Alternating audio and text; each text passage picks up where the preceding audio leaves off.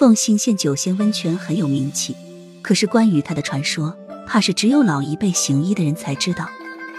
相传在很早很早以前，出了个叫后羿的英雄，他为民除害，将天上十个太阳射落了九个，其中有一个就跌落在这一带的一座大山上。这座山立刻大火熊熊，常年不息。不知过了多少年，埋在山腰里的太阳变成了一颗宝珠。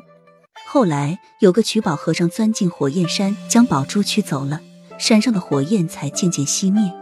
可是山上仍然热气逼人，方圆几十里地全眼干涸，寸草不生。一日，天上那九个仙女受不了天上的寂寞，结伴下凡，来到这一带游玩。突然，他们发现乱石丛中躺着一个小伙子，满身燎泡，昏迷不醒。最小的九仙女赶紧取出一粒仙丹，放到口里融化以后，俯下身子，嘴对嘴的灌入小伙子的喉咙。待小伙子苏醒过来，仙女们便七嘴八舌的问起他来。小伙子说他姓汤，是个游方郎中，因父母在世时对他说过，天火烧过的山上有一种特别的石子。碾碎成末是一味很好的药引子，他便冒着生命危险爬到山上采了一包石子，身体却被烫伤了。在返回的路上，疼痛钻心，口渴难忍，脚下一软就人事不行了。幸亏仙女们救了他。小伙子向仙女们道了声谢，想继续赶路，谁知浑身不能动弹。这时九仙女附在姐妹们的耳朵边嘀咕了二句，然后回过头对小伙子说。你在这里再忍耐一会儿，我过一阵子就回来。说完，和众姐妹一道腾云驾雾的飞走了。不到一顿饭的功夫，九仙女果真回到了小伙子身边。原来她跑到瑶池里，偷偷的装了一罐子仙水来给小伙子擦洗伤口，还带了二个仙果供他充饥。小伙子心里一热，眼泪珠子滴滴答答的落了下来。第一天，小伙子的伤口就不疼了。第二天，他的伤口结痂脱皮了。第三天，他们真心诚意的相爱了。这天夜里，九仙女对小伙子说：“汤哥，浮萍无根难落脚，我们就在附近成个家吧。”汤哥回答说：“好是好，可是这里滴水不见，怎么安家呢？”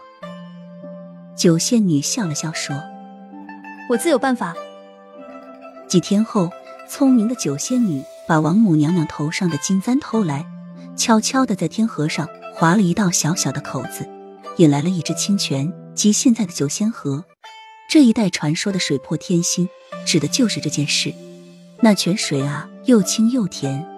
没过几天，草儿发芽了，枯树变绿了，这一带开始有人烟了。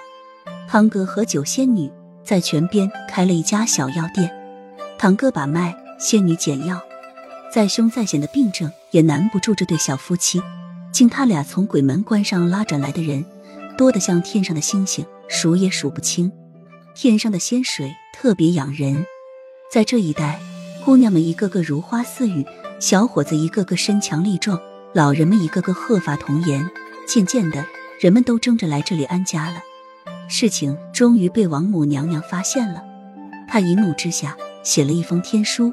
送给龙虎山张天师，把九仙女交给他发落。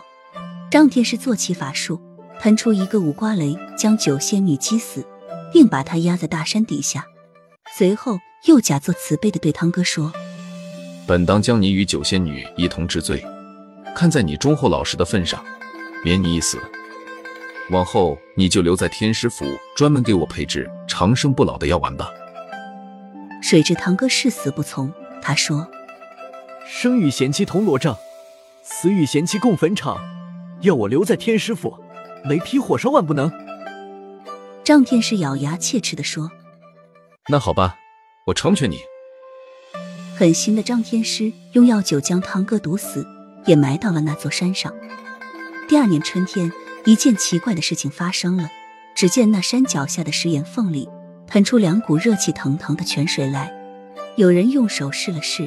一股烫手，一股温热，人们都说这两股泉水是汤哥夫妇互相思念时流出来的眼泪。有了这两股温泉，人们洗澡洗衣就再也用不着烧水了。大家还发现，如果谁有个腰酸腿痛，只要到温泉中泡上一阵，全身就会顿觉轻快起来。人们为了纪念汤哥和九仙女，就给这两个温泉取名叫九仙汤。日子一久，整个村子都被人们喊作九仙汤了。